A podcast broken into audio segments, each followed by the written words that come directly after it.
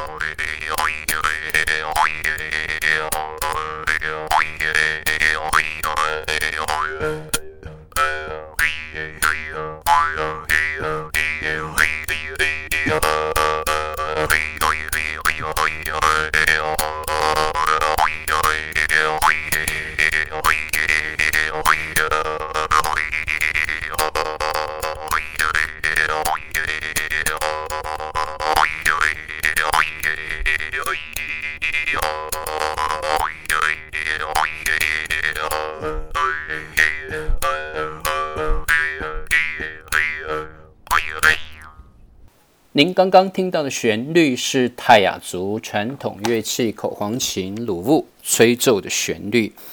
吹奏者是住在台中市和平区梨山部落的泰雅族耆老杨德福妈妈巴耶斯德木，他今年九十二岁。欢迎您收听《从前有一个马叔叔》，我的打雁的名字叫做马少阿弟。马叔叔只是一个觉悟自己的人生阶段。确确实实就是一位中年叔叔，不是中年大叔哦。我很坚持这一点，我会生气哦。好，所以您刚刚听到的泰雅族口簧琴，妈妈把伊斯德木，他吹奏的是非常高难度的铜片四簧琴。马叔叔只会吹奏单簧，丑一。但是还记得我们前几集节目介绍台中市和平区达官部落的。博乌马博乌马泰雅民族实验小学，还记得泰雅族语博乌马？这是欧利泽奥利泰雅族语，意思是传承。有一位目前在博乌马泰雅民族实验国小任教的德木耶汉杨振生老师，他从二零一六年开始接触泰雅族口簧琴的文化，真是年轻有为啊，让马叔叔感到很欣慰。也很惭愧了，那么我只能好好做 podcast 节目来发扬传承我们泰雅族以及原住民的传统文化喽。德木也和杨振生老师，他不仅向宜兰呃南澳乡传统艺术泰雅族口簧琴的传承者雅卫农命江明清牧师学习，他也特别到梨山向杨德福妈妈把耶斯德木来学习吹奏四簧。还是五黄啊？咦，有没有到这么高段呢？我们下一次来问一问雅卫叶翰老师。那么，在二零一零年被宜兰县文化资产保护局公告登录泰雅族口簧琴的制作、吹奏。为宜兰县的传统艺术。这位住在宜兰东澳的雅卫农民江明清牧师，在这一份公告当中也被列为这一项传统艺术保存者，所以他也是台湾的泰雅族国宝级人物。希望有一天我会因为录制 podcast 节目变成泰雅族的国宝级人物，看看文资局在未来的十年、二十年吧。好，我们呢同时也看到了台中市文化资产保护处因应文化资产保存法的修正，也在二零一五年的六月七号正式公告登录杨德福耆老妈妈巴耶斯德木他所吹奏的泰雅传统乐器口簧琴与乐舞为台中市的传统艺术。我们看到登录的理由，他说口簧琴吹奏属于泰雅族传统文化之一，尤其能够配合口唱以及舞蹈者更是少见。保存者吹奏技法精湛独特，而且能够完整体现这一项艺能具特殊性。由单簧至四簧口簧琴吹奏乐舞，这些艺术非常的优秀。四簧琴甚至可以吹奏出十种曲调。充分展现在地族群文化具地方性。第三点是吹奏搭配舞蹈，形成音乐与视觉之双重美感，呈现泰雅族传统文化之美，具艺术性。掌声鼓励。马妈白斯德木也是马叔叔马少老师的干爸爸。哎，真的，在过去的二十年之间，我在部落里面采访，呃，除了在骊山，呃，他是我第一位认识的泰雅族耆老，呃，协助我做了很多的采访啊。当然，最近，嗯，在尖石乡，呃，我也有一位干爸爸。怎么那么多干爸爸？真的，因为我都很爱他们。他们对于泰雅族的传统文化，不管是口簧琴，还是上山打猎、下水去射鱼哦。那么这一位我的干爸爸就住在玉峰的马里光马里光部落的呃妈妈有命。好，回到这个新竹县尖石乡，呃，我现在还在我的书房录音，等一下又会听到狗叫。刚刚还有升旗典礼、唱国歌，还有升旗歌。我相信一定很多人很少会听到哦，但是在部落里面还是有，当然还是要教小朋友们爱国嘛。那在书房录音，等一下可能还会听到垃圾车的声音。就在十一月中旬，我带世新大学树莓系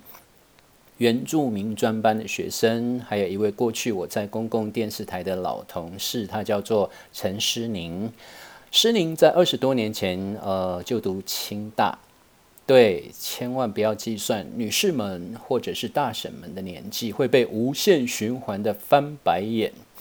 好，提到诗宁二十多年前跟着清大的三辐社，现在呢，呃，清大三辐社已经改成清大原住民文化社了。那就在这一次的参访，呃，他也遇到了他在清大啊，我们先说三福三福社好了，他的学弟学妹们啊，嗯，他非常的高兴。施宁目前经营一家社会企业，对企业这样子发音，就表示他曾经到对岸去打拼事业哦。当然，可能是在山上练就了一身的好功夫。你们知道我说的好功夫吗？下次来问他好了。施宁现在回到台湾，搬到了他的出生地基隆和平岛附近，来成立一间利众创新创意股份有限公司。当属 do，对他就是董事长。那这一次，施宁老师跟着世新大学原住民专班的学生上山，主要是希望跟着司马库斯的经营团队，一起来思考在数位时代的快速转变以及大数据的趋势应用，可以怎么样传承给现代的部落年轻人？当然，包括马叔叔在世新大学原住民专班的学生喽。特别是在十多年前开始成立了共同营运的劳动合作社之后呢，到现在司马库斯老一辈的干部头目也渐渐感受到一股几乎快要挡不住的趋势了。哦，我没有说拉会是部落大叔哦，拉会不要生气。这种几乎快要挡不住的趋势啊，在部落里面，不要说司马库斯，在其他原住民的部落里面，可以说是大家既看不到，也说不上来，在冥冥当中，就是有一股庞大的力量。我不是说假日的游客，或者是周六周日会断电、会跳电哦，这种庞大的力量啊，正在山林里面的每一个角落蔓延着。而我们一开始，呃，来到司马库斯的教会，我们在晚上礼拜六的部落分享之夜之后，轻轻松松的跟长老头目面对面的举行一个小型的研讨会。施宁老师在这次的研讨会举了一个 Airbnb，这是一个新兴的度假民宿饭店的订房系统。他提到了 Airbnb 已经几乎是。可以说是现在已经全面渗透到了偏远的原住民部落了。你现在只要上网搜寻 Airbnb，然后打关键字“坚实”，也就是马老师的部落，马上会有二十多个独立的房间，房东所提供的各式各样的住宿空间。而可以看到，这些搜寻者大多是三十到五十岁之间，具有消费能力的年轻以及中年的世代。重点是司马库斯的原始生态旅游，大多也是这些年龄层的客源。所以呢，头目马赛索隆他后来说：“马少老师，请你让我们部落的年轻人可以团结在一起，特别是让他们知道如何学习，并且运用现在的数位科技，帮助司马库斯部落在即将交棒在他们手中，能够永续的经营下去。刚听到的是隔壁小学坚实国小的下课钟响。哎，谈到坚实国小，也是一个百年的国民小学了。从日据时期，它就已经成立了。对我家就住在小学旁边。我在散文里面有提到啊，以前我很羡慕同学可以带便当到学校中午，所以我以前中午就会回家装一碗饭，满满的菜，然后再走到旁边的教室，然后跟带便当的同学交换午餐来吃。好，我们继续来谈，呃，应用数位科技。但是谈到应用数位科技，其实不是真正今天要来说出我们可以怎么样子具体的协助或者改善司马库斯来面对这种冥冥之中好像已经感受到呃势不可挡的趋势啊，而是要来介绍一本远流出版社在今年九月出版的一本书《洞见趋势》。觉察别人忽略的细节，抢得先机，迎向未来。它的作者是罗希特·巴加瓦，他自己开设一间洞见趋势公司，并且获邀到全球三十二个国家来进行演讲了。他的洞见趋势在这十年当中获得了世界银行、NASA、美国国家太空中心、迪士尼、可口可乐、美国运通等一百多家企业采用。重点是他帮助这些企业赢得未来，也就是永续经营。洞见趋势的英文版在二零二零年的一月出版了。作者罗希特·巴加瓦说，这是一项长达十年系列丛书计划的第十本，到了今年也就是最后一本了。在过去十年，洞见趋势一系列的书本每年出版，也已经发现出并探讨超过一百项。改变人类文化的趋势，就在今年一月出版以后，成为《华尔街日报》排行第一的畅销书。这是十年下来第十本书了。今天在这里，我们来分享呃巴加瓦在这本书当中提出的十大趋势。当然，我们不会在这里全部分享，我希望大家能够自己来阅读这本书。其中的趋势一，打破性别框架。嘿，有没有听到小学的钟声又响了？上课了哦。好，特别提到小学，我们就看到打破性别框架的这个趋势。你可以想象吗？在小学里面或者未来，我们看到儿童的玩具。其实也不是未来了，它已经打破了性别的框架，而这样的趋势将会如何改变我们的文化呢？尤其我们看到了在流行业界彩妆的专柜里面哦，Chanel 这个世界知名的品牌也已经有 Boys de Chanel，Boy de Chanel 就是男孩的 Chanel 彩妆系列哦，所以看到打破性别的框架，这是在这未来的一个趋势。再来趋势之二就是人性化的体验。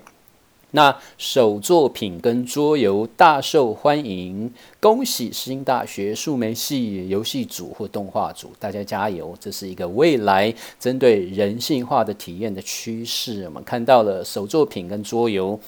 哦，越来越受欢迎了。那么这个可以让我们看见什么样的未来的商业发展呢？以及为什么机器人智商师跟全向投影的名人反而更一再的证明了人性的重要？继续趋势之三：数据爆量。有的时候，我们在不经意间根本不打算释出的资讯，尤其是我们的个人资讯，通常看起来没有那么危险，但是大多的人呢，他会自愿去分享。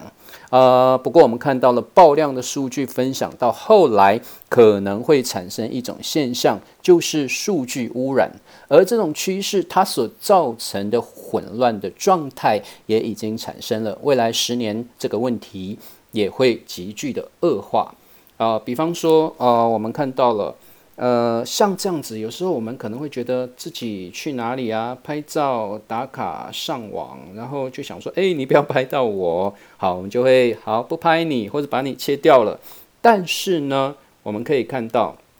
因为分享这些个人的资讯啊，看起来不危险，但是你又。嗯，好，不不把它拍照拍在里面。可是有时候呢，这些不经意分享，根本不打算释出的资讯。好，我们看到了，你如果上传到网络的照片，你会隐藏却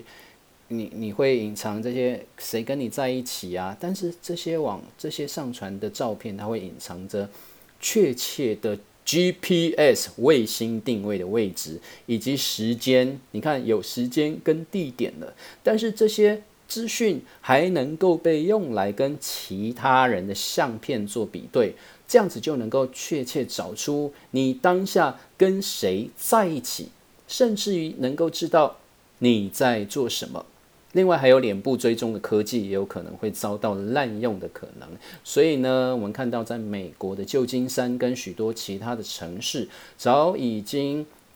呃，出于对个人隐私权的忧虑，禁止使用这些脸部追踪的科技技术。当然，在我们对岸隔壁的邻居，你就知道了，在这种全面监控的情况下，脸部追踪的科技是非常的发达了哈。那由于呃许多公司组织收集的数据以及个人在网络上面分享的资料呢，这些数量可观的开放数据也逐渐可以开放给大众使用了。那这些开放数据指的就是由企业还有政府以透明化或是定期合约的规定要求为号召而丢上网络的大量数据，比方说像现在世新大学的。呃，民意调查中心也接受呃原住民族委员会做原住民族的教育的呃研究的调查啊，甚至于未来呢，我们还会呃针对呃这些数据啊进行一个网站的开发。但是呢，这种各种数据的组合，其实在全球上面来看到了，作者在二零一八年的时候也提出了一个数据污染。Data pollution 的趋势会造成混乱的一个状态，而且他也已经预测未来十年当中，数据污染的问题也会急剧的恶化。因为专家的估计，在世界上现存的数据有百。那么在刚刚我们分享了三个未来的趋势，也可以看到，在数据爆量这个部分，专家估计世界上现存的数据有百分之九十。都是在过去两年内所产生的，而这个数量未来将会持续倍增，这就是数据爆量的现代世界。那么，企业主跟消费者逐渐制造并且收集更多、更广泛的呃数据，那促使我们来思考几个关键的问题：这些数据有什么意义？我们该如何运用这些数据，以及谁该拥有这些数据？而或许最重要的问题就是，谁有资格从这些数据里面获得利益？那当然，刚刚举了司马库斯的例子，头目马赛索隆，他们真的就是一种完全分享的一种经营理念的方式。也就是说，部落里面所有的东西是大家一起共享的。啊，当然就应该是不会应用这些数据来去获得什么样子的利益，即使是获得利益，也是司马库斯的部落主人大家共同分享的。好，那么再来回到这本书《洞见趋势》的作者巴加瓦，他在这本书的序文当中提到了，过去两个月以来，我平均每天一场的频率。来进行超过三十场的演讲，而我从这些演讲当中发现，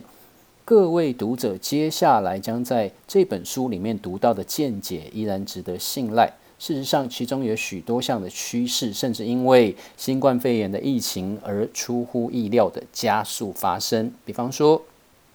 远距教学变得无所不在。观赏网络运动直播的人数前所未有的多，远距医疗、视讯会议、家庭电影串流、数位货币、脸部追踪，甚至于是全民的基本收入，这些呃一切的发生，并不是因为创新的速度变得更快，而是过去阻挠我们前进的樊篱已经崩塌了。由于世界变化的速度一天比一天更快，拥有洞见思维的急迫性前所未见，所以希望这本书可以派上用场。那么，至于要如何来阅读这本书呢？经过十年的趋势预测啊，作者跟他的团队已经见证了某些趋势的发展，成为更广泛的文化或者人类行为的转变，而其他的趋势则是日渐的式微。当然，这边可能讲的是一些没有被呃仔细察觉它的细节，没有谨慎思考而变成退潮的流行趋势。那么，在这本十周年的洞见趋势里面，它除了一览过去十年的研究，运用策展的方式来汇整出重大的趋势跟事件，它同时也针对世界当前面对的急迫需求，为全球日渐增加的洞见思考者来提供相关的背景知识。那么，在这本书的第一个部分呢，作者提到了要带领大家探索。洞见思维必须拥有的五种心态，啊，这五种心态包括第一个，善于观察，也就是发现别人遗漏的细节；第二个，充满好奇心，你要永远保持求知欲，弹性变动，让自己不拘泥，勇于前进；第四个是谨慎思考，你要多花时间，多沉思，再来保持优雅，精心打造符合美感的样子。还记得在上一集我们谈到了 BTS 防弹少年团，他们的经纪公司为他们打造完美商品，精心打造符合美感的推销商品吗？当然，洞见具备洞见思维的五种心态之后呢，作者继续提到了，你必须用一种方式来提炼你所洞见的趋势。那么，它跟流行趋势有什么差别呢？趋势虽然可以协助我们预测未来，但问题是很多趋势其实也只是短暂的流行。我记得在三年前，三 D 列印的趋势锐不可挡，但是三年后的现在，三 D 列印也已经是退潮的流行趋势了。所以，作者他提出了一个稻草堆的会诊法，希望能够帮助大家用策展的概念来筛选整理出趋势的方法。也就是说，先从搜集故事与想法开始，将这些故事、想法，他就称他们为稻草堆，把它们合理的分门别类之后，再分析每一个分类，借以判断它们是否揭露任何隐藏的趋势。这里也有五个步骤，第一个步骤是收集有趣的点子，再来分组，把它们分门别类，然后提升。辨识出这些有趣的点子，它范围更广的主题，最后是命名来创造优雅的叙述方式，以及很重要的验证，不带偏见的去确认这些呃，经过你收集、分组、提升以及命名的这些故事以后，你要再去做验证。验证很重要，因为你千万不可以带有个人的偏见，因为验证。呃的过程里面呢，是最容易影响判断力的。比方说，很多的企业民意研究调查，在一开始就刻意寻找对自己身处的产业或者是生意有帮助的趋势。我在举 BTS 防弹少年团的行销策略当中，他们就非常懂得攫取粉丝的心，主要就是透过精心设计让人上瘾这个趋势。透过精心设计让人上瘾的趋势，讲两次。好，这本书我们刚刚提到了，呃，稻草人会整法五个步骤：收集、分组、提升、命名以及验证。